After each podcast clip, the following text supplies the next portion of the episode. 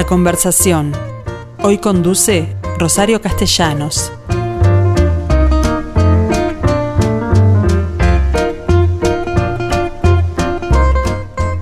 Bueno, aquí estoy una vez más con ustedes. Es jueves, así que me tendrán que soportar, más allá de que mi entrevistado es muy atractivo y por cierto ustedes lo conocen bien. Porque saben una cosa, la editorial Banda Oriental está cumpliendo 60 años. Hoy acabo de enterarme además que es la más antigua editorial uruguaya. Así que, es todo un mérito haber soportado porque le preguntaba al director que está aquí conmigo, este, yo recordaba Banda Oriental y Arca, creí que eran más o menos de la misma época, pero Arca no, hoy por hoy no, no está, no funciona, no existe, eran los Rama. Entonces me gustaría hablar con Alcides Abella, que ustedes saben que es un contertulio y como profesor de historia y eh, de literatura y escritor eh, participa en los concursos que hacemos de cuentos. Bueno, me, me gustaría hablar con él, que me contara un poco los inicios de este editorial, porque hace 60 años no es poca cosa.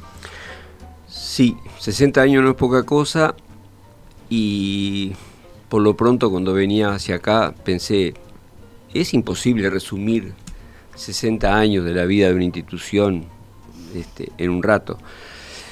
Este, pero bueno, haremos lo posible. Cuando tú decías que la editorial era la más antigua, no solo de Uruguay, yo creo que en América hay muy mm. pocos proyectos editoriales que se hayan mantenido este, desde los años 60, 61, que es cuando nace Banda Oriental. Claro, y cuando, cuando mm, Salvador Porta es el primer... El, claro.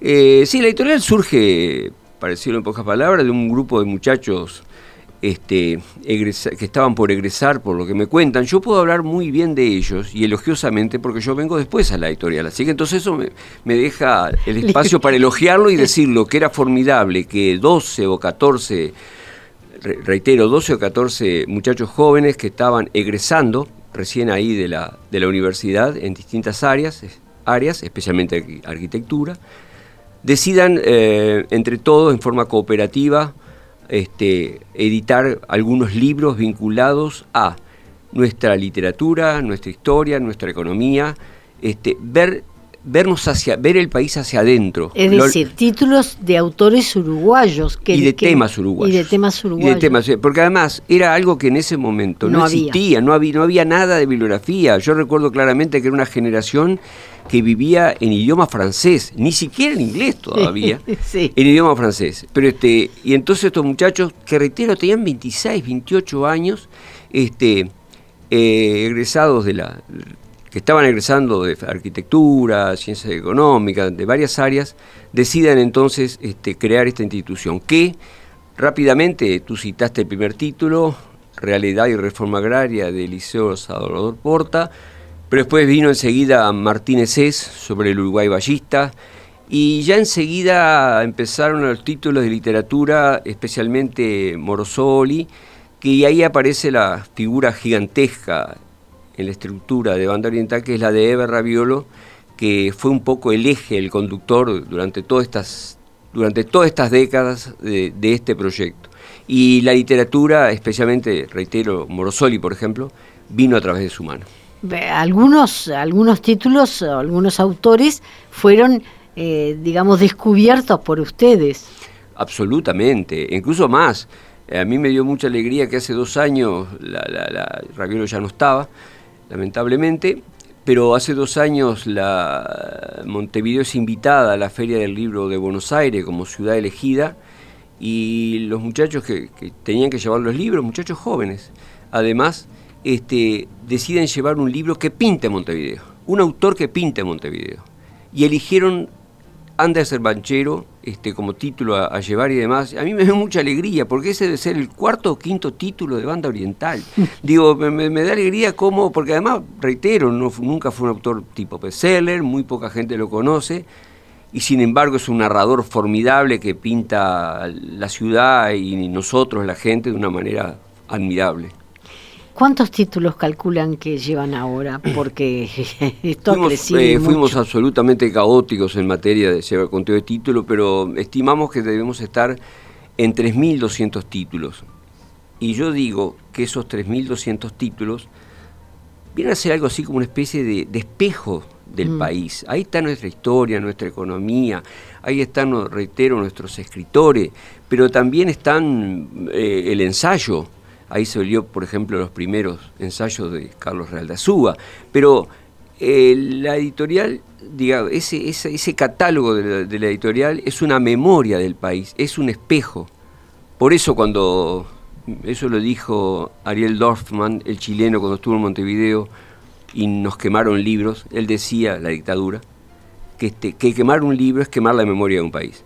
Yo digo que de alguna manera este, una editorial, cualquiera sea, las editoriales son memoria de un país, son el espejo de un país. Y este, bueno, contame cómo, cómo sobrellevaron el tema de la dictadura, porque la, tiempo difícil la, editorial tiene censura. claro, tiene hitos este, fundamentales. Eh, este, por ejemplo, ya por los años 68, 69, 70, es cuando estamos publicando ya intensamente, la editorial empieza... ¿Es la época de oro? es una época de oro. Una época de oro del libro en América Latina y del libro en el Río de la Plata.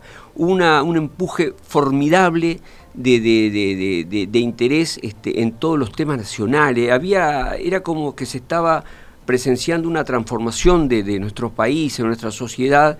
Este, bueno, quizás atrás de esto andaba aquella generación del 68 tan manida, este, pero ese entusiasmo de vernos a nosotros mismos como país y ver qué era lo que iba a venir y demás, este, generó un interés este, formidable. Recuerdo, por ejemplo, pasar de, hacer ediciones de mil ejemplares a que la colección Nuestra Tierra o Capítulo Oriental se vendían 10.000 libros cada 15 días. ¿Qué, ¿A qué llamas colecciones? Porque yo las tengo, sé lo que se eh, Las colecciones fueron este, eh, un formidable desarrollo en Buenos Aires de la industria editorial. En América Latina hubo y hay todavía dos polos este, editoriales.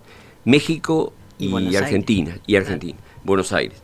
Entonces, este, pero cuando digo polos editoriales es porque es la sumatoria de una gente que está estudiando, pensando, analizando, aventurando hipótesis en las más diversas áreas, y del otro lado hay profesionales del libro que convierten esos pensamientos en libros.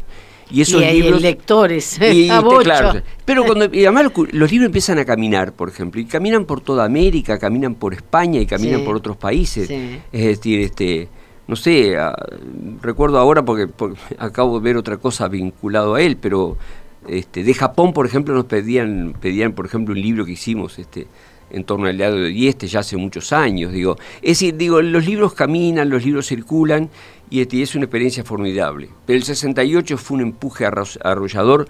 Obviamente los temas sociales y políticos eran candentes, los libros salían y se agotaban. Historia de los Orientales de Carlos Machado, por ejemplo, hicimos creo que tres ediciones en un año y demás, este, hasta que llega la dictadura. Cuando llega la dictadura, todo ese empuje se corta, este, Pero sobrevivieron y me gustaría saber qué nació durante la dictadura, porque lectores de banda oriental, por ejemplo, es una gran idea. Es, lindísimo, eso sí.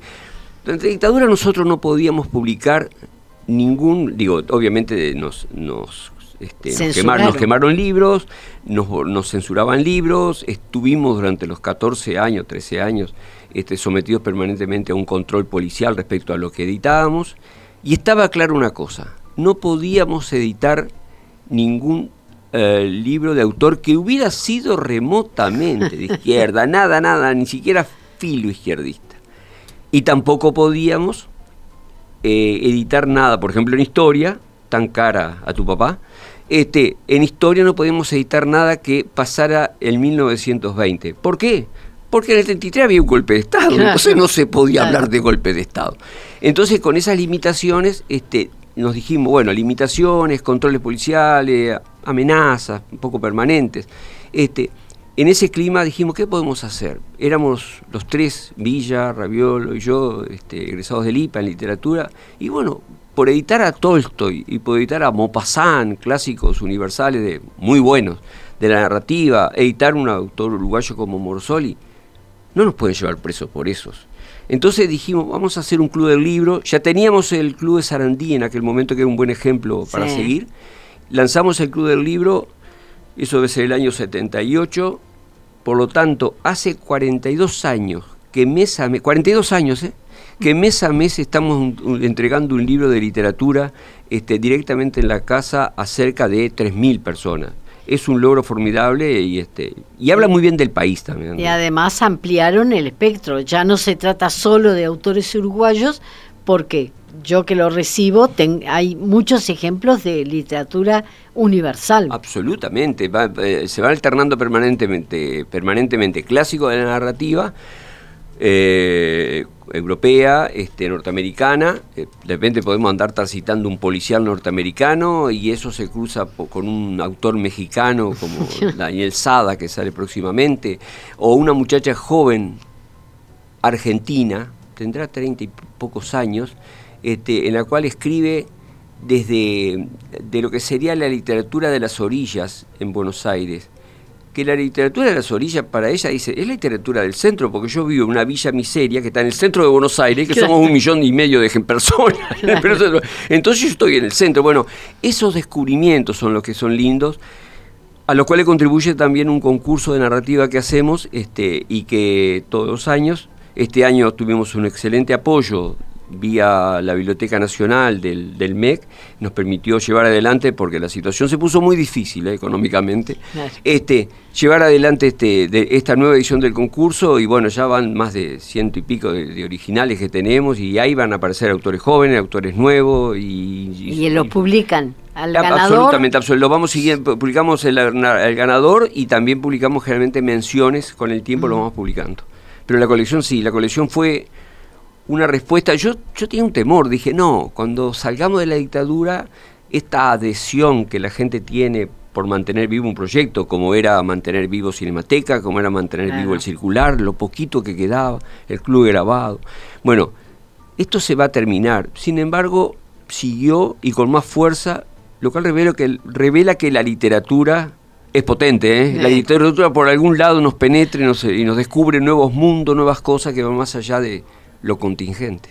Hablábamos fuera del aire porque yo estaba convencida que durante la pandemia la gente encerrada en su casa, en la primera etapa, sobre todo el año pasado, debía estar leyendo más y tú me decías que no fue tan así.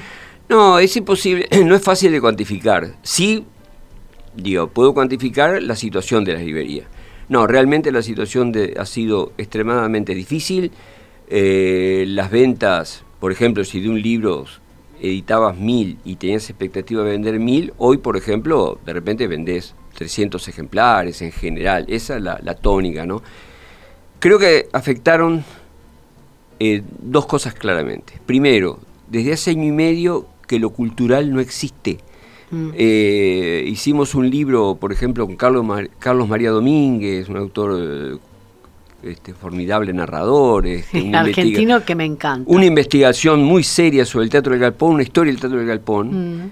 Y no tuvo prácticamente casi ninguna nota durante este periodo. La pandemia ocupó todas las áreas y lo cultural, incluido el libro, no existió. Lo segundo, por lo tanto, la gente no se entera que salió el libro, simplemente es eso. Lo Porque tú sos de la opinión de que mucho tiene que ver con la gente cuando ve el libro y lee de pronto la eh, contratapa. el proceso quizás es más, más, interesante y nuevo de alguna manera. Eso no ocurría hace 50 años. Qué horrible, yo hablo de 50 años. este, sí, llevo más de 50 años en la editorial. Eh, no, hay un proceso que es muy lindo y es que un autor, uno lo empieza a conocer porque escucha, por ejemplo, una entrevista en radio. Usted invita a un autor, el autor comenta el libro, comenta cosas, se, o surge evidentemente otro comentario acerca del libro y demás, y eso genera, despierta un interés.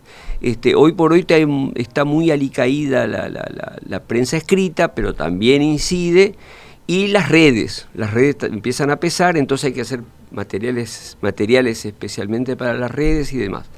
Cuando se ha despertado el interés por el, por el autor y el tema, inmediatamente entonces la gente sale a buscar el libro. El tema fue el segundo, que la gente, la no movilidad fue brutal. Es decir, yo te contaba recién, Rosario, que yo estimo que en los shopping del país, y de vuelta habla muy bien del país, debe haber 50 librerías. Bueno, realmente ha sido muy difícil porque la gente no fue a los shopping. No fue a pasear, no fue al cine, no fue a comer, no fue a ver teatro, no fue a, ver, música. Y si la gente no pasea y no ve el libro, lo ojea y demás, ahí se entusiasma, ah, mira, este, esto, escuché hablar de esto y demás. Es un proceso que al no circular la gente no, nos limitó mucho. Quizás también habrá después un tema económico, pero la comunicación y la no movilidad fue un golpe muy fuerte para el libro. E incluso, perdón, digo, estoy mirando acá eh, frente a la Plaza de Independencia, hicimos una feria del libro y había una cola afuera y mucha gente me dijo, no, había cola, no, no, no fui, no entré. Capaz, que está, capaz que había mucha gente y nos, eh, nos contagiábamos. Eh, la que tuvo lugar acá es la Feria del Libro que organiza la Cámara, la Cámara del Libro. Pero ustedes siempre intervinieron en la otra, en la que tenía lugar en la Plaza Florencio Sánchez, que organizaba Nancy Bacelo. La, editorial participó desde el origen en esa mm, editorial, este, fue en el año 61, 62. Feria del Libro y el Grabado. Feria del Libro y Grabado de Nancy Bacelo, la editorial siempre Digo más, estaban, eh, por costumbre, inauguraban un título, presentaban un... No, sí, claro, había presentaciones, de, mm. charla con los autores, presentaciones y demás. Eh, este año, la, feria, por ejemplo, este, en el Parque Rodó, para identificarla más claramente, este, tuvo cierto, cierto eco, pero, pero de nuevo, la, gente, la gente no circuló poco y por lo tanto la venta fue, al igual que las presentaciones, muy poquita gente, tres, cuatro personas y demás, este, pero digamos, pero hay que persistir, hay que seguir, punto. Porque además ustedes no se quedaron con el libro para adultos. Por lo pronto hay una revista infantil que se llama La Mochila que bueno, alguna, alguna injerencia tiene porque ustedes tratan por lo general temas que están vinculados a lo que los niños están dando en clase, de distintas edades. Cuando yo ingreso a la editorial en el año 66, ya la editorial editaba, y me acuerdo que vendíamos cada marzo una cantidad de ejemplares enorme, Perico, de Juan José Morsoli, un clásico de la narrativa uruguaya y que sigue siendo un título delicioso realmente. Este, bueno, Perico Juan José Morosoli este, inauguró en Banda Oriental de aquella época una serie de cerca de 14 libros o 15 títulos que hicimos vinculados al área infantil.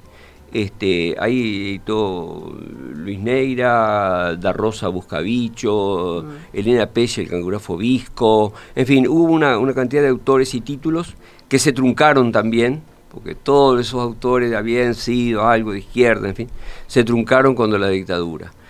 Eh, lo retomamos después, lo hemos retomado y este, inclusive mañana de tarde sale una edición, estamos como redescubriendo los títulos, sale una nueva colección, se va a llamar Gurises, no lo hemos comentado para nada, se va a llamar Gurises y va a tomar todos los clásicos de la literatura infantil uruguaya, en ediciones a todo color, diseñadas por Fidel Esclavo, en una propuesta gráfica esplendente, una propuesta gráfica. Va a ser una especie de colección. Va a ser una colección, va a ser una colección. Este, Porque además ustedes en muchos casos asociaron colecciones con diarios, con la salida eh, Hemos hecho, sí, hemos hecho, este, hemos, en, materia de libro hemos, hemos tratado de transitar todo porque si no, no podíamos, no podíamos vivir e inventar todo lo posible.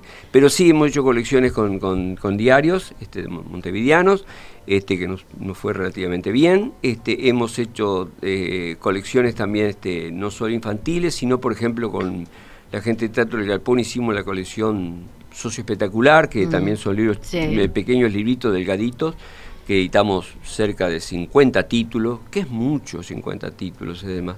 Este, hicimos toda una tarea que, de alguna manera, lo dijiste tú, de alguna manera a cierta altura, ya estamos cerca del 2000, dijimos, tenemos todo este caudal de material, este caudal de autores, este, eh, tenemos todo este, ¿por qué no tratar de trasladar esto a los chiquilines, a los gurises? Mm. Y ahí surge la idea de la mochila, una revista para niños en la cual, enfocada netamente en lo uruguayo, son temas y autores uruguayos.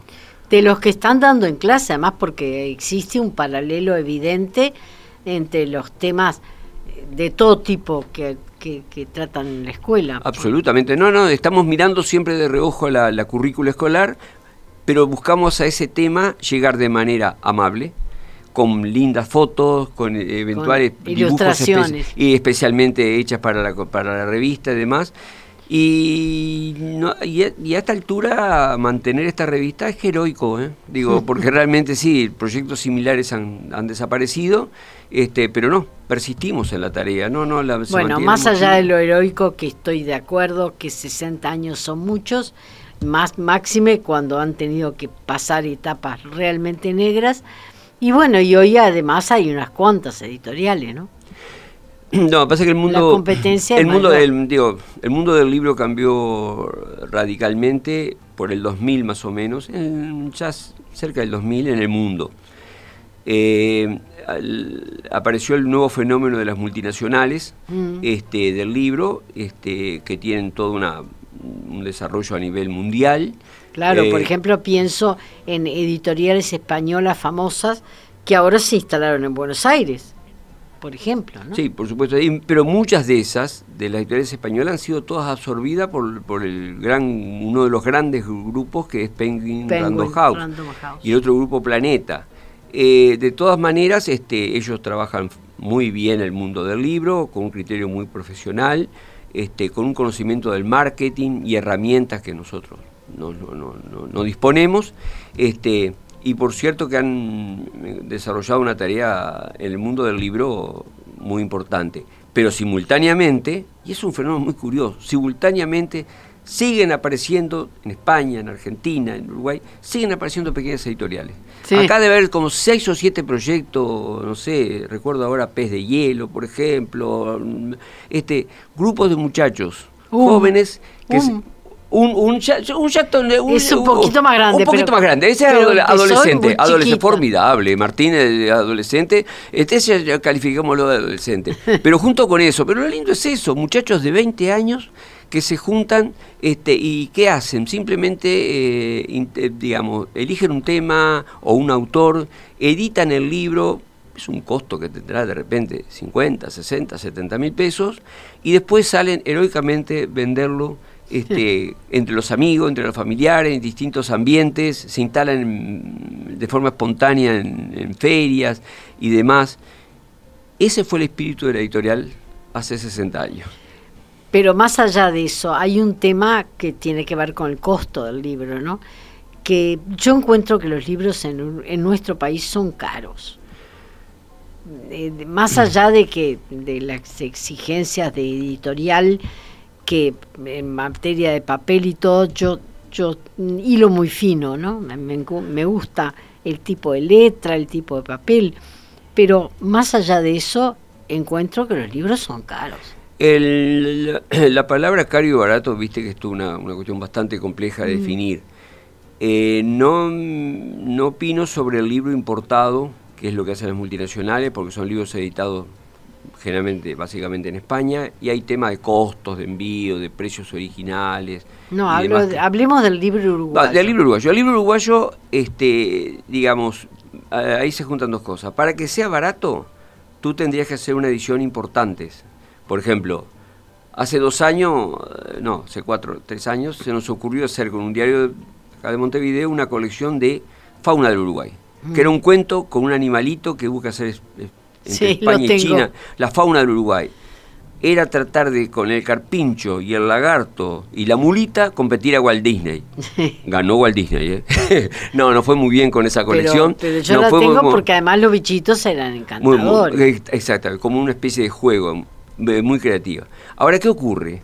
Que tú tenés que hacer un tiraje, un autor nuevo, que no lo conoce nadie que equivale a, un músico que va a presentar va a hacer un recital que no lo conoce casi nadie, no puede instalarse en un local grande. Entonces, ahí empieza la dificultad. Hacer pocos ejemplares, este, el precio unitario aumenta, es un mm. tema económico.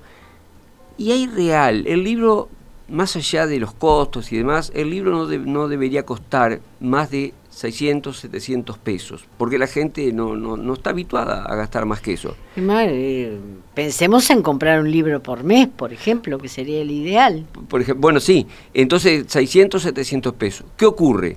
Que a veces hay, hay ediciones que es imposible hacerla a ese precio y hay que desistir, porque de repente decididamente no, no se puede hacer o haces una edición cara este, de muy pocos ejemplares que llega a cierto público y bueno, por lo menos se salva, se salva del, del libro o ese material de quedar archivado en los cajones. Ustedes tienen una característica que es a favor del texto y de los prólogos, eh, a los que le da mucha importancia. Pienso en otras editoriales en que hacen del libro un objeto.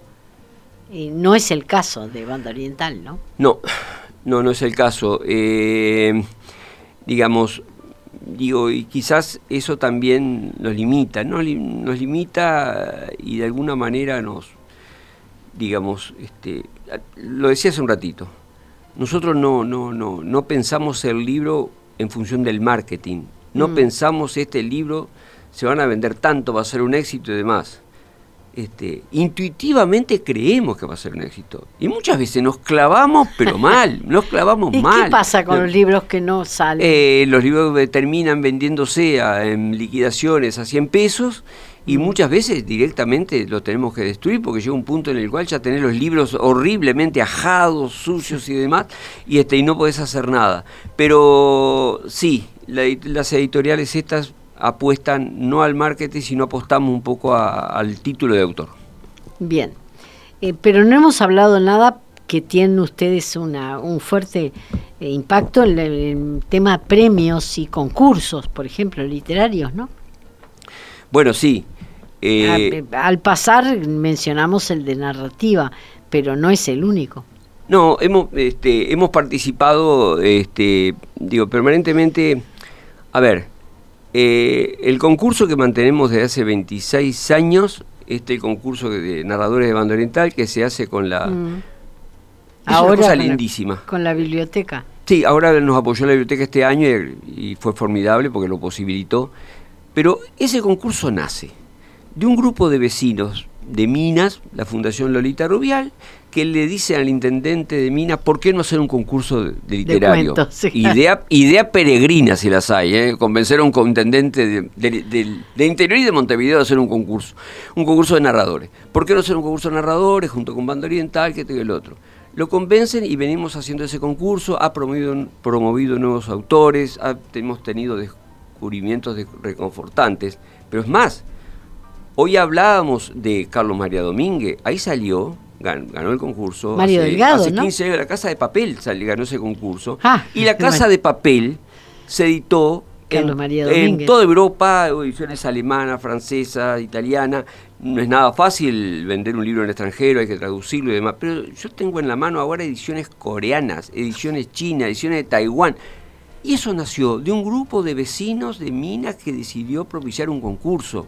Por eso digo, el libro siempre es un disparo, una flecha en el aire que, a veces acierta, a veces no llega. Pero te estás refiriendo a la Fundación Lolita Rubial. La Fundación Lolita Rubial sí que justamente que apoya la... Porque no es solamente literatura, ha hecho un poco de todo, ¿no? No, no, por supuesto. en nuestro caso nos apoya, pero surgió reitero, de ellos, un grupo de vecinos de ahí de Mina, la Fundación Lolita Rubial. Pero eh, descontando que iban a, podían tener éxito, porque la Fundación se ha manejado mucho en el terreno cultural.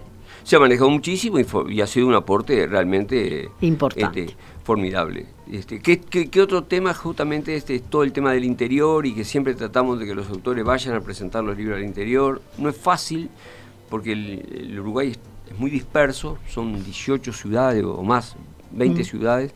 Este, nos está pasando ahora con el libro de Caetano, que tenemos de Gerardo Caetano, que tenemos cantidad de pedidos y lentamente estando, estamos empezando a salir a Maldonado, vamos a Paysandú. Bueno, un autor que además es reconocido y conocido en muchos ámbitos, ¿no?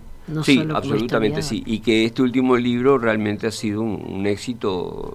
Este, no, no me extraña, no me extraña. No, no, no, no, esos éxitos que nos alientan a nosotros este, nos posibilita materialmente hacer cosas también. Pero tercero, de nuevo, habla bien del país. Cuando, digo, sea cual sea, cuando hay una librería, yo siempre digo que voy al extranjero, a un país extranjero, en América, por ejemplo, lo recorro y miro las librerías y veo cuántos títulos nacionales hay. Y entonces eso me da la idea del pensamiento de ese país, me da idea de la educación de ese país, me da idea de, de la dimensión, del volumen que tiene esa sociedad, cómo se mira a sí misma. Entonces, de alguna manera, este, las editoriales nacionales, lo que tenemos que hacer es eso, aportar títulos para construir la memoria del país.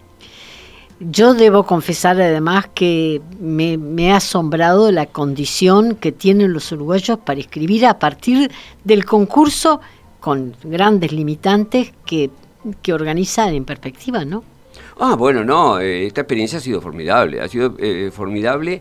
Este, es un buen ejemplo también, es decir, es que la literatura está como escondida, no, no, no, no, no aparece. Pero por eso te digo, no está en la marquesina, no está en las grandes cosas. Pero, por ejemplo, se convocan de acá de la radio, se convoca un concurso con un tema que puede ser la bicicleta, y, y se presentan 500, y le dan una semana. Una semana. No, y, y, acotado en el no, porque Groupon es terrible y estableció un cerco de acero ahí, un cerco de acero terrible de, de mil caracteres y Groupon no lo pasa a nadie, a ese cerco. Entonces, este, y sin embargo, a pesar del poco tiempo, una semana y demás, llegan 500, 600 originales. y algunos de ellos muy bien escritos. Pero muy bien escritos, pero ya el hecho que, perdón, ya el hecho que la gente haya escrito sobre el tema y lo haya enviado, ya es un acto de una fuerza que significa mucho. Habla, reitero, habla muy bien de nosotros. Mm, yo creo lo mismo. Alcides, muchísimas gracias porque, porque comparto tu idea sobre la literatura y ni que hablar, festejo estos 60 años de un editorial que vaya si nos ha dado satisfacciones. En eso estamos, este, decirte que, que, este, más allá de agradecerte, que igual seguimos para adelante, vamos a relanzar la colección esta de literatura infantil, vamos a proponernos una, un, nuevos autores para la colección lectores, vienen títulos importantes en materia... ¿Cuántos este, lectores, cuántos títulos llevan en la colección lectores? Porque eh, deben ser 520 títulos, una locura. impresionante. Pero además es muy barato, señores, porque es una cuota mensual que les asegura un libro por Sí, ahora recién aumentado cuesta 330 pesos y lo entregamos en la mano en cualquier lugar del país. Se lleva a domicilio. Se lleva a domicilio. Digo, es fantástica. la idea es... es una especie de semillita que queda ahí, este, que a veces prende, a veces no prende, pero es una semillita, digamos, de la gente, este, una vez al mes juntarse con un buen libro.